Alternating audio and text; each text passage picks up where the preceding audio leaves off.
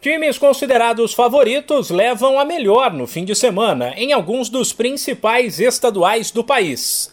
Pelo menos foi assim na maioria dos casos. No jogo de abertura do Paulistão, o Palmeiras dominou o Novo Horizontino praticamente os 90 minutos na casa do rival e fez 2 a 0, gols de Zé Rafael e Dudu. O Campeonato Paranaense teve um clássico logo na primeira rodada, no qual o Atlético Paranaense em casa fez 1 a 0 no Paraná, mesmo placar da vitória do Coritiba sobre o Cianorte.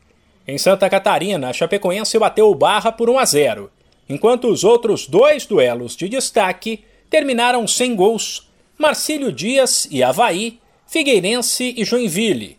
Na Bahia, o Vitória fez 1 a 0 no Barcelona de Ilhéus. No Mato Grosso, o Cuiabá fez 3 a 0 no Ação no Rio Grande do Norte, o América levou a melhor no clássico e bateu o ABC por 2 a 1. E em Pernambuco, o Náutico enfiou 3 a 0 no Ibis, aquele mesmo que se orgulha de ser o pior time do mundo. Destaque ainda para a Copa do Nordeste, que começou no fim de semana. No jogo principal, o esporte fez 1 a 0 no CRB.